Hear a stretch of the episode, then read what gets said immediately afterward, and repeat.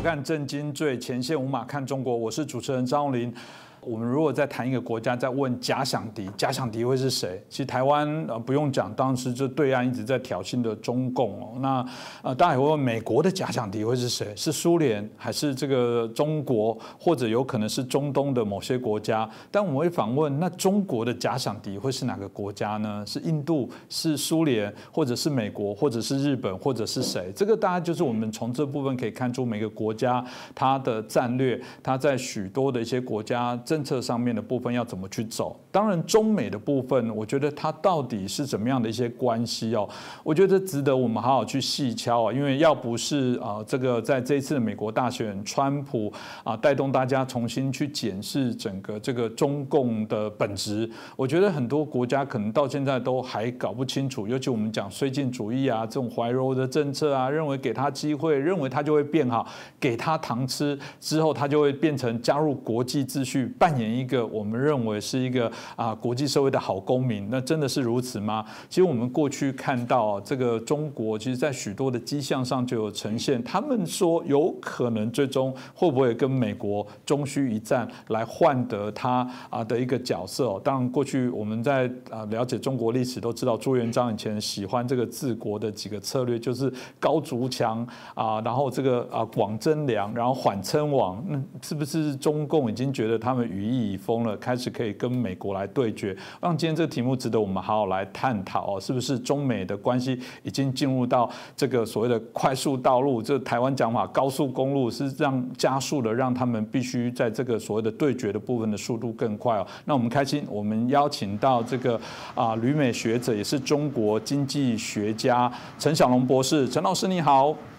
你好。是，主持人好，观众朋友们好。是，谢谢陈老师哦，因为我们有说过，陈老师未来也会固定在我们节目当中哦，来接受我们的访问，来提出他许多精辟的一些见解哦。刚刚也提到，其实我很佩服你哦，因为刚刚讲的中美冷战进入快车道，这是您在二零二零年六月的时候就提出这样的一些观点哦。那其中里面也非常剖析了许多的我们所看到的中美之间的啊竞合的这些关系哦。那当然，您过去因为有发表了这个中国啊，就是我们。刚刚讲的，呃，你有发表这篇文章哦。那相对我刚好看到中国官媒有一篇《中国崛起若有一战》，应该是跟美国而非跟印度哦。里面当然就提到说啊，我们讲中美之战的部分，曾一必须中共必须透过这样一战，重新来取得主导权哦。当然，我们从这个美中的贸易大战，目前中国是居于下风哦。那在整个军事上，现在中国不断的投入军费，投入许多的一些啊，我们刚刚讲更多的资源哦。但到底它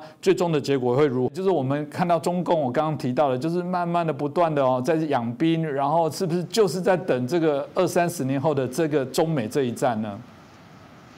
那看起来是这样子哎，呃，但是哈，美国在这个过去这这么多年，从上个世纪七十年代一直到奥巴马时代，对中共一是没有防范之心的。那么，美国国防上长期以来是以防范苏联和俄国为它的重心。那么中共实际上就像您，呃，主持人刚才讲到那样，是在长期的卧薪尝胆之后，开始为他的崛起，这个做准备。他在崛起就是所谓的要在国际上争霸，那么对象就是美国。我这里举一个例子啊，以他的航母计划、航空母舰计划为例，中共很早就尝试过了，一共先后先后尝过四尝试过四次。当然，航空母舰不是针对台湾的，是针对美国的。那么最早的时间，可能台湾人都想不到，最早是一九五八年金门炮战之后，毛泽东就提出来要建造中共的航母，但是因为国中共太穷，技术太落后而没有成功。那么一九七零年，中苏之间进入冷战，中共在毛泽东时代又第二次启动了航母，要进行所谓的预言论证。当时称为“七零七工程”，就是七一九七零年七月份启动。同样还是因为国力太弱，技术太差，还是下马了。然后一九八零年代初的时候，中共军方第三次启动了航母的可行性研究。一九八九年一月成立了，他们叫做“八九幺工程”，就是航母的开发工程。但是这个工程被遭到邓小平的反对。那么，一九九五年的时候，当时的军委主席江泽民下令终止了航母工程，因为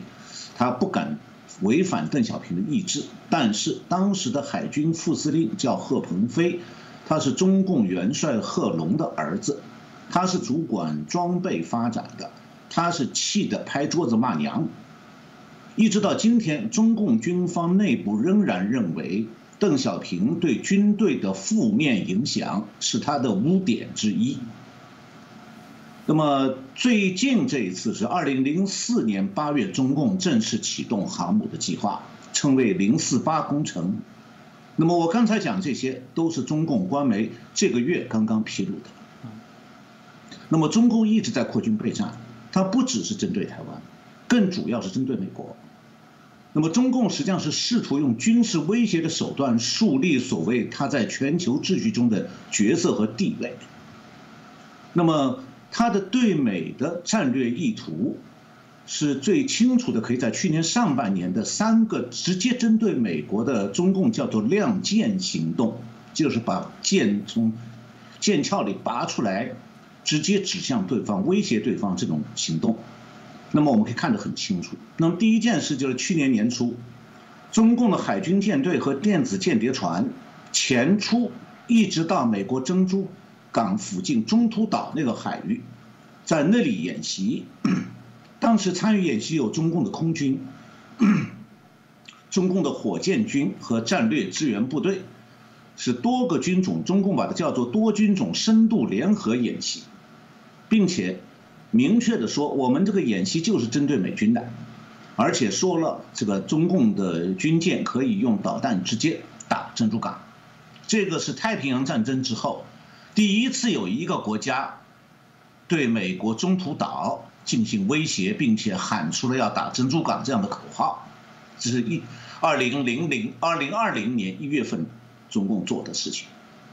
那么中共当时是匆匆啊，美军当时匆匆忙忙把罗斯福号这个航空母舰的编队开到了中途岛海域去保卫自己。那么第二件事是，中共今年三月份正式宣布，他已经强占了整个南海，连菲律宾的沿海和印度尼西亚的沿海全部强占，作为他的叫做呃他的。战略核潜艇的深海堡垒和发射阵地，它强占公海以后，在上面这个造人造岛，然后建成军事基地。那么这个做法等于是把印度尼西亚和菲律宾的沿海完全占掉，而且是作为他的军事基地。那么第三步就是他今年去年六月份宣布的，他说对美国的太空站部署完成，可以对美国实行精确打核打击。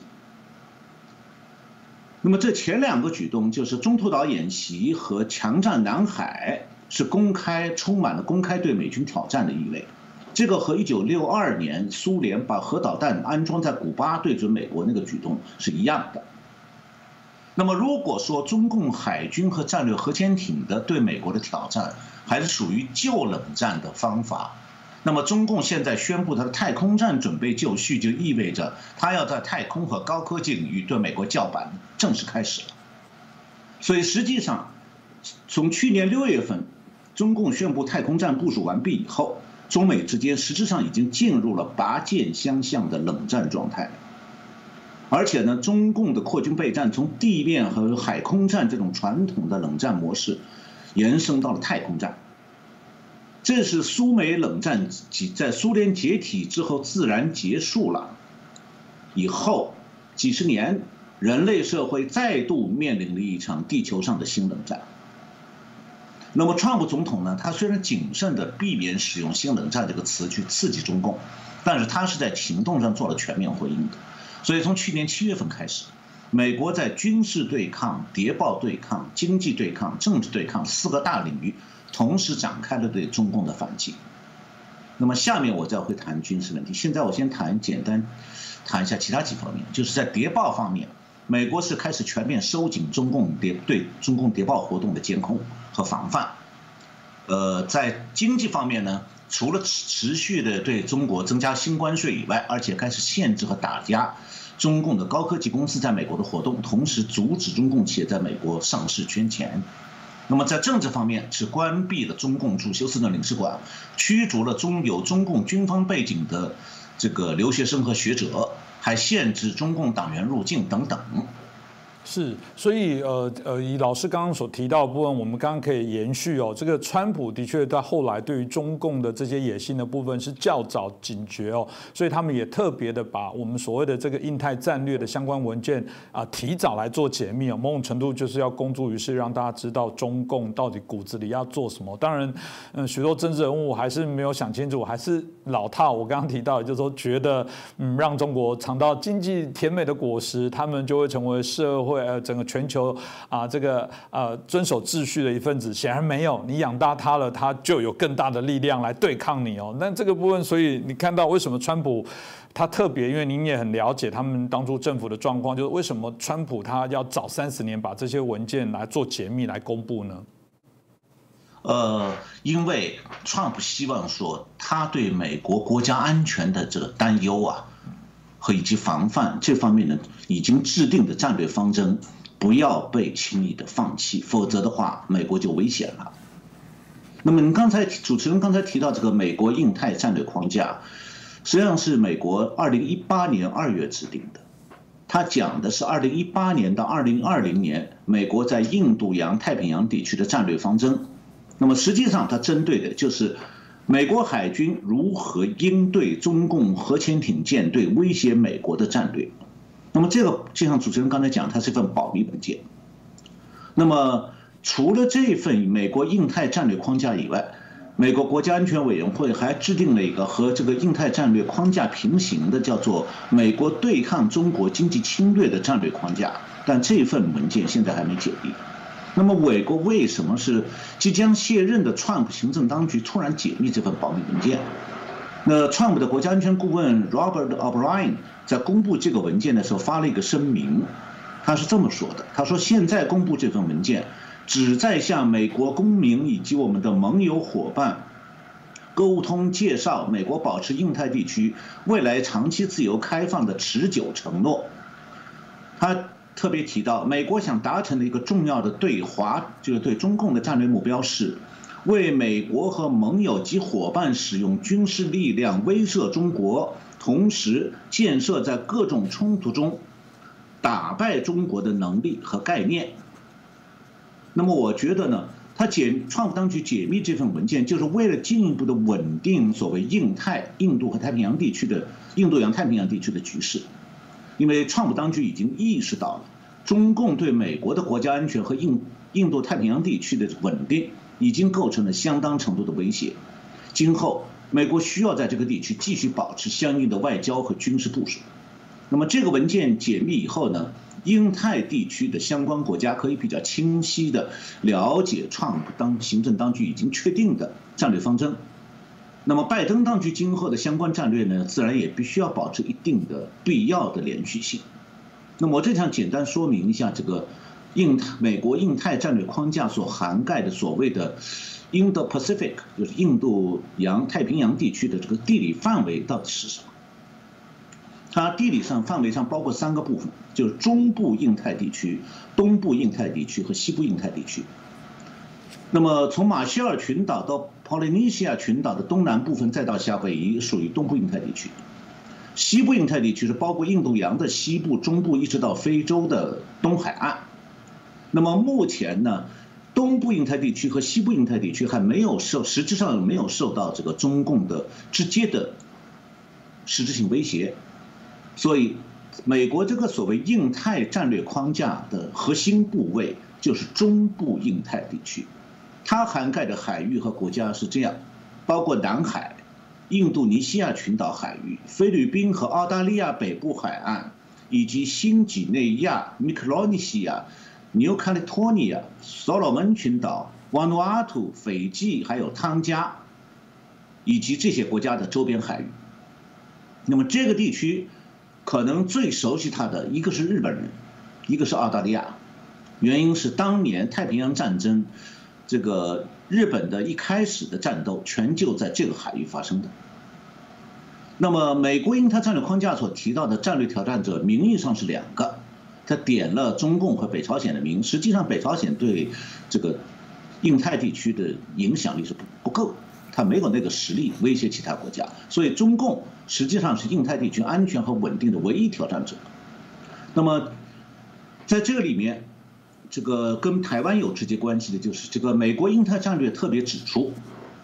美中美国应当阻止中共使用武力对付美国以及美国的盟友和伙伴。并研发击败中共在各种冲突中的行动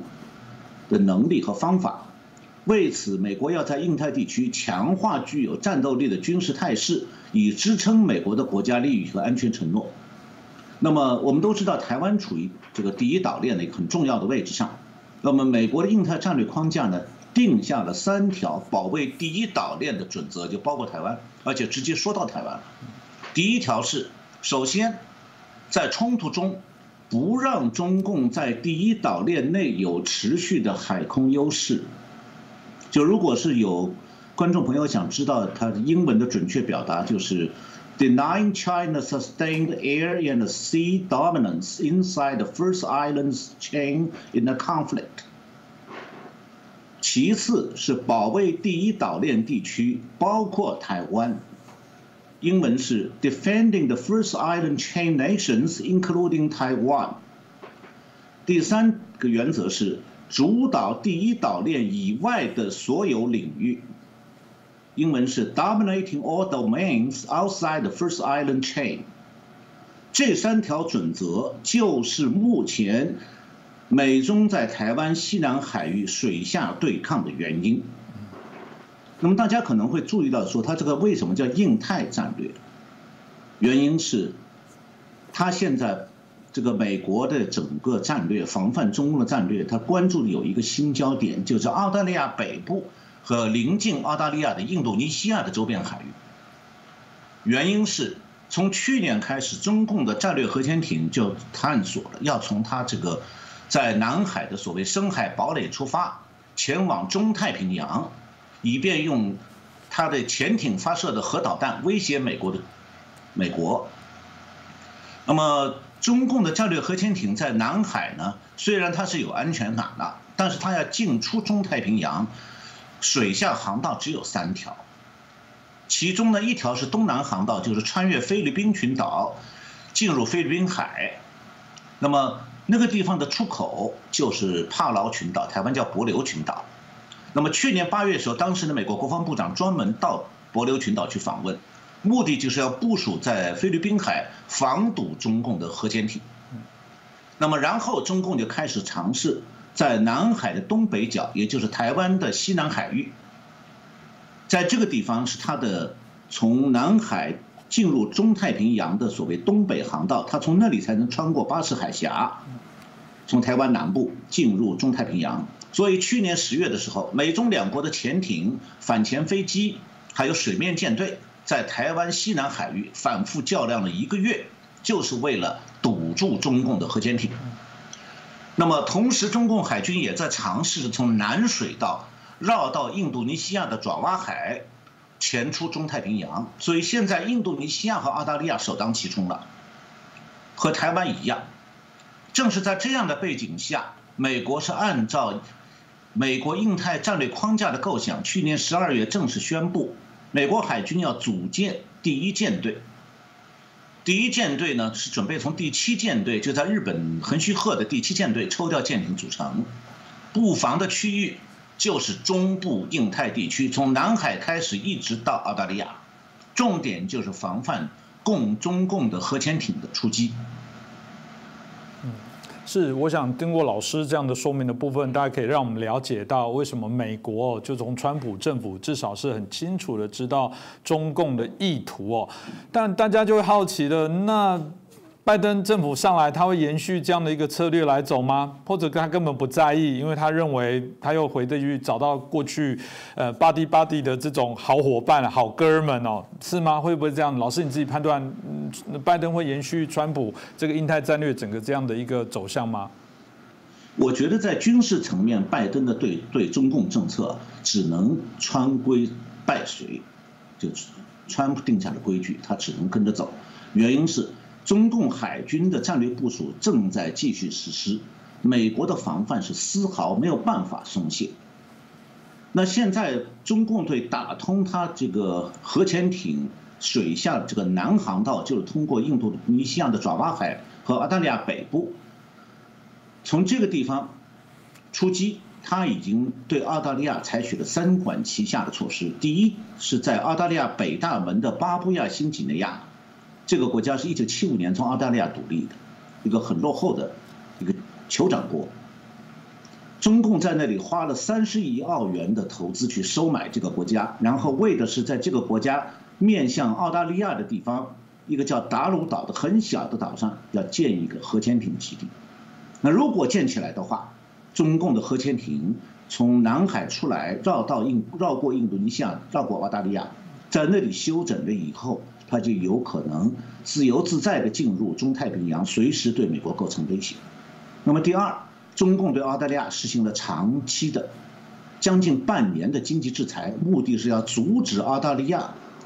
这个对中国的大陆的出口，要逼着澳大利亚放弃它这个以反潜艇的这种。为重心的所谓澳大利亚的国防十年计划，因为知中共知道这个澳大利亚的国防十年计划对他也构成威胁了。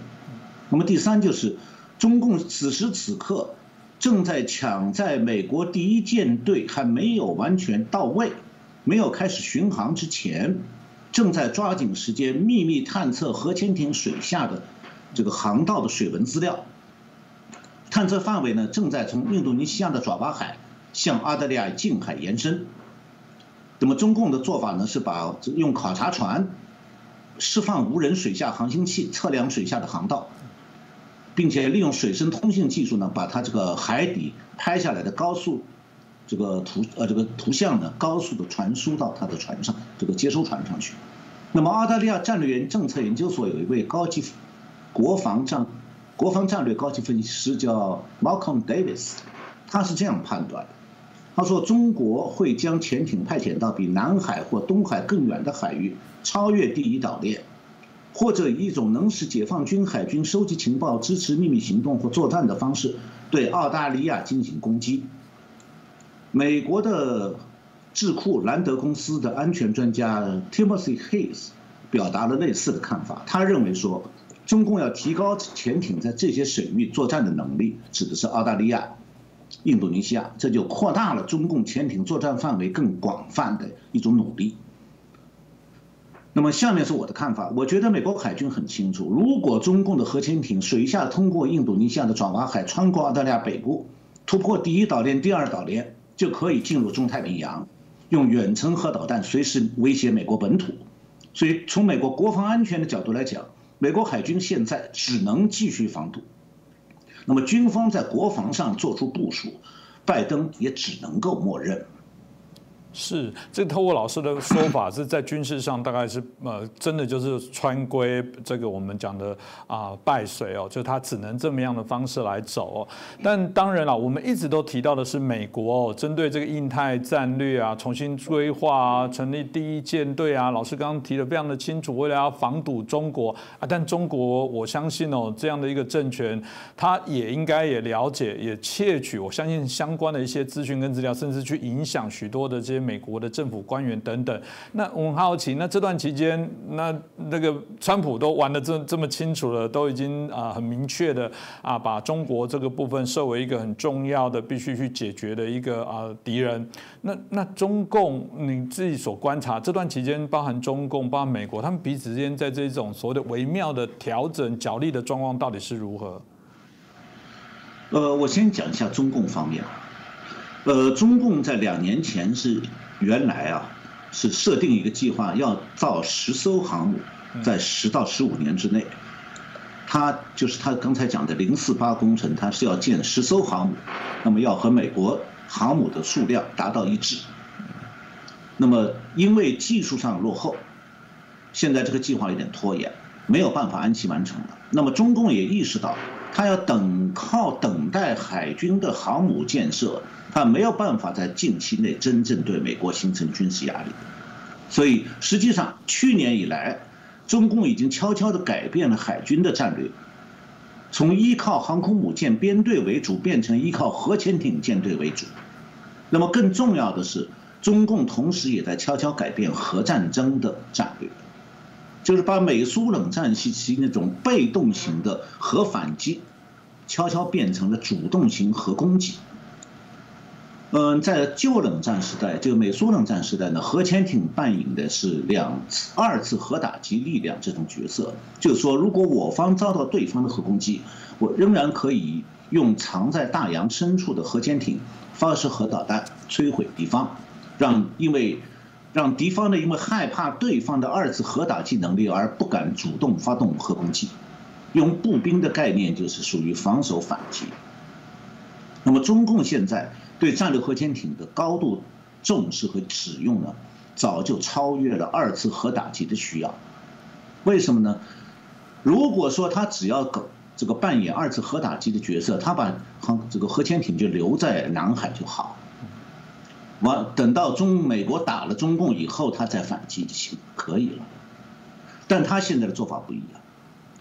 他千方百计的要前出。要把核潜艇开到美国的鼻子底下，就近对美国发动攻击。所以他现在追求的是，不再是防守反击，他是要主动攻击，要对美国形成主动型的抵近核攻击的威慑能力。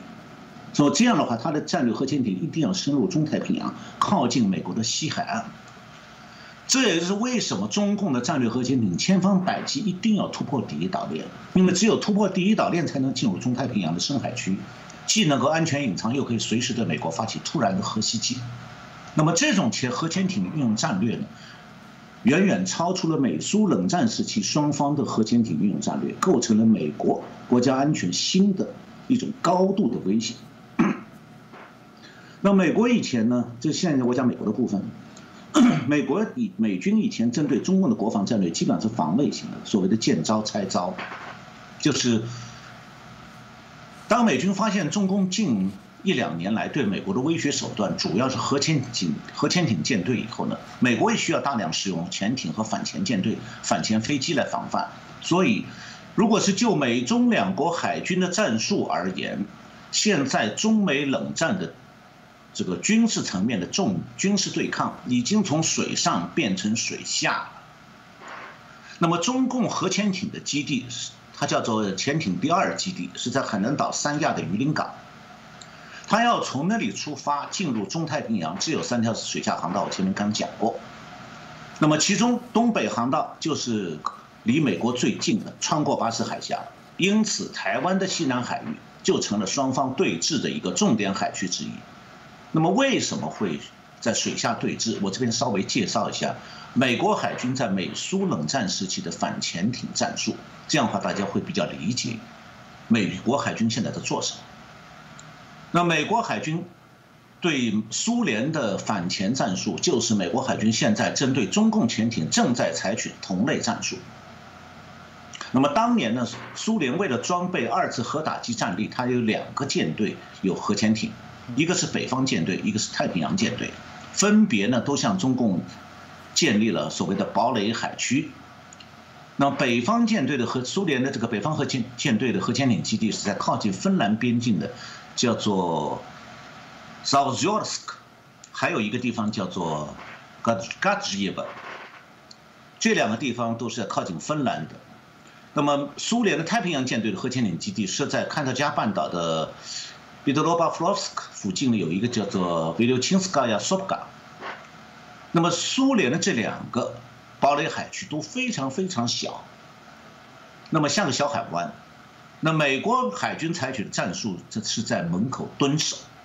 就一旦苏联核潜艇出动，美国潜核潜艇就立刻水下跟踪，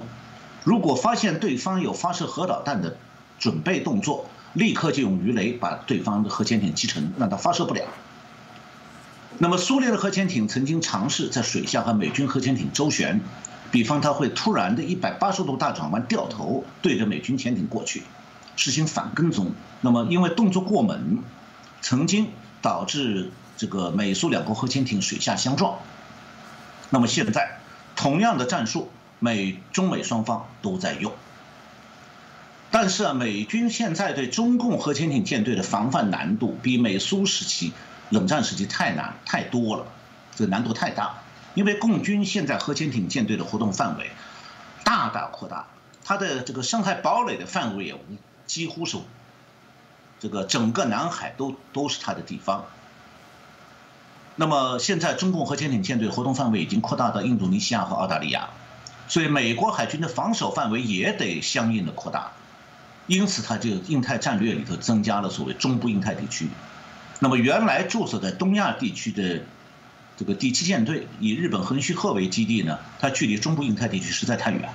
所以才有美国海军才会有建立第一舰队的计划。但是呢，限于它海军的军费预算。和它舰艇的建造时间，目前第一舰队还是空架子，连海它在海外的基地在哪里都还没确定。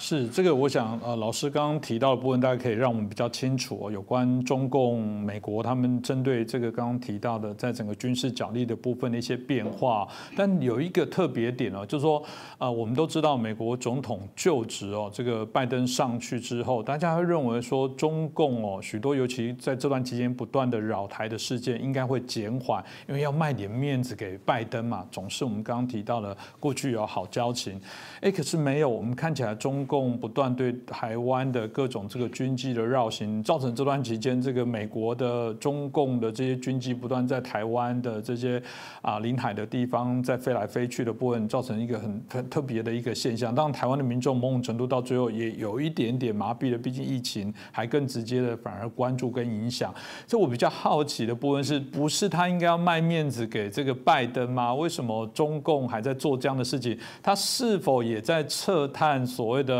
呃，拜登的这个忍耐的相对应的一些极限，老师你怎么分析这样看法？显然跟我们想象中就会变和缓了，好像没有这样的一个迹象。我先解释一下，目就最近这几天，台湾经常讨论的中共侵犯台湾的这个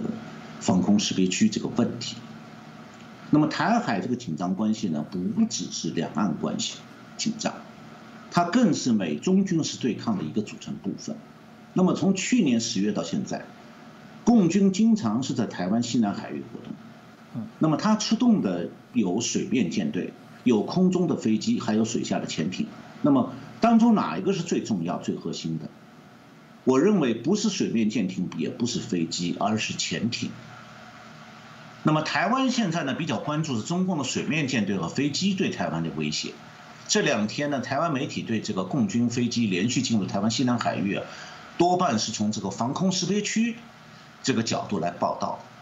但是美国目前关注的不是这个，美国关注的是中共核潜艇对美国的威胁。那么中共在这个过去这一个月，就是一月份到现在为止，中共共军出动飞机呢，主要是两种，一种是运八 Q 型的新型反潜飞机。另外一种叫做运九型的通信对抗机，目标都是侦测美国的核潜艇，干扰美国核潜艇的通讯。那最近就前天，大前呃不三天前，罗斯福号美国的罗斯福号航空母舰编队从巴士海峡进入南海，也是为了支援美国在那里的潜艇。那么台湾国防部公布的资讯是说，共军飞机从一月二号到九号，然后从十一号开始。是连续每天都往这个西南海区，就是台湾西南海域飞，一直飞到每天飞，从十一号一直飞到二十号。接下来从二十二号起，每天又密集出动飞机。那么这二十多天里，中共出动的飞机，每次或者是反潜飞机，或者是电讯干扰机，或者是空中警戒机。那二十三号会出动的轰炸机和护航战斗机。那么反潜飞机的反复出现，天天。去站岗，说明什么？说明他在，在他反潜飞机的航道底下有对方的潜艇。那这个对方当然不是台湾，因为台湾的潜艇比较旧，而是美军的潜艇。而且呢，最近几天，如果去看一下台湾国防部公布这个中共这个这个反潜飞机的航线，你会发现说，中共反潜飞机的航线都是集中在福建。广东交界处外海一个东北西南走向的很狭窄的海域，每天都在那里，说明什么？说明双方中美中美双方的潜艇就在那个地方。那美国现在对它的潜艇也是有保护的。现在美军是三个航母编队就在东亚地区，里根号航母编队是留在日本的横须贺港，美利坚号航母编队现在在冲绳外海，就在台湾东北。罗斯福号航母编队是二十三号从东往西穿过巴士海峡进入南海水域。那么一月十八号、一月二十六号，美军的侦察机也到刚才讲到的中共反潜机反复侦察那个海域，美军也去侦察。那美国舰潜艇为什么要在台湾的西南海域活频繁活动？原因是中共潜艇不断在那里活动。那美军潜艇在水下，就我刚才讲，它对苏苏联那个战术现在也在用的，就在水下跟踪监控。那么中共的潜艇是分两种。一种是叫做战略核潜艇，比较大型的，一万多吨的。它从三亚出发，想突破巴士海峡，所以去年十月的时候，中美双方在台湾西南海域，海上、水下、空中较量了一个月。那么这种较量，不是为了把对方击沉，而是要美军的主要目的是要掌握中共潜艇、核潜艇的声呐资讯，还有它的电讯资讯。这样的话就可以为它未来啊，防范中国的战略核潜艇建立反潜艇的数据库。那么，中共呢还有一种潜艇，它是从柴油动力潜艇改装以后，就抓把它从柴油动力改成用小型核反应堆，那么这变这种中型的潜艇就变成核动力潜艇。这种改装核动力改装基本上是在上海或者北方的船厂完成改装的。因为它南边的船厂没有这样的能力，然后它完成改装以后，它要南下，穿过台湾海峡，到三亚那边加入中共的核潜艇舰队。那我个人研判啊，今年一月份在台湾西南海域发生这一系列共军反潜机的密集活动，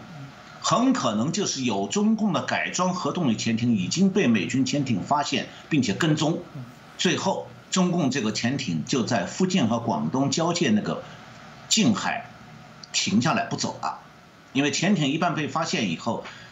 为了保持保持自己的安全，通常的做法就沉到海底不动，尽量的静音，希望对方不发现它，然后就开过去了。那么美共军反复在那里派反潜飞机侦察，是想找到美军航潜艇的位置，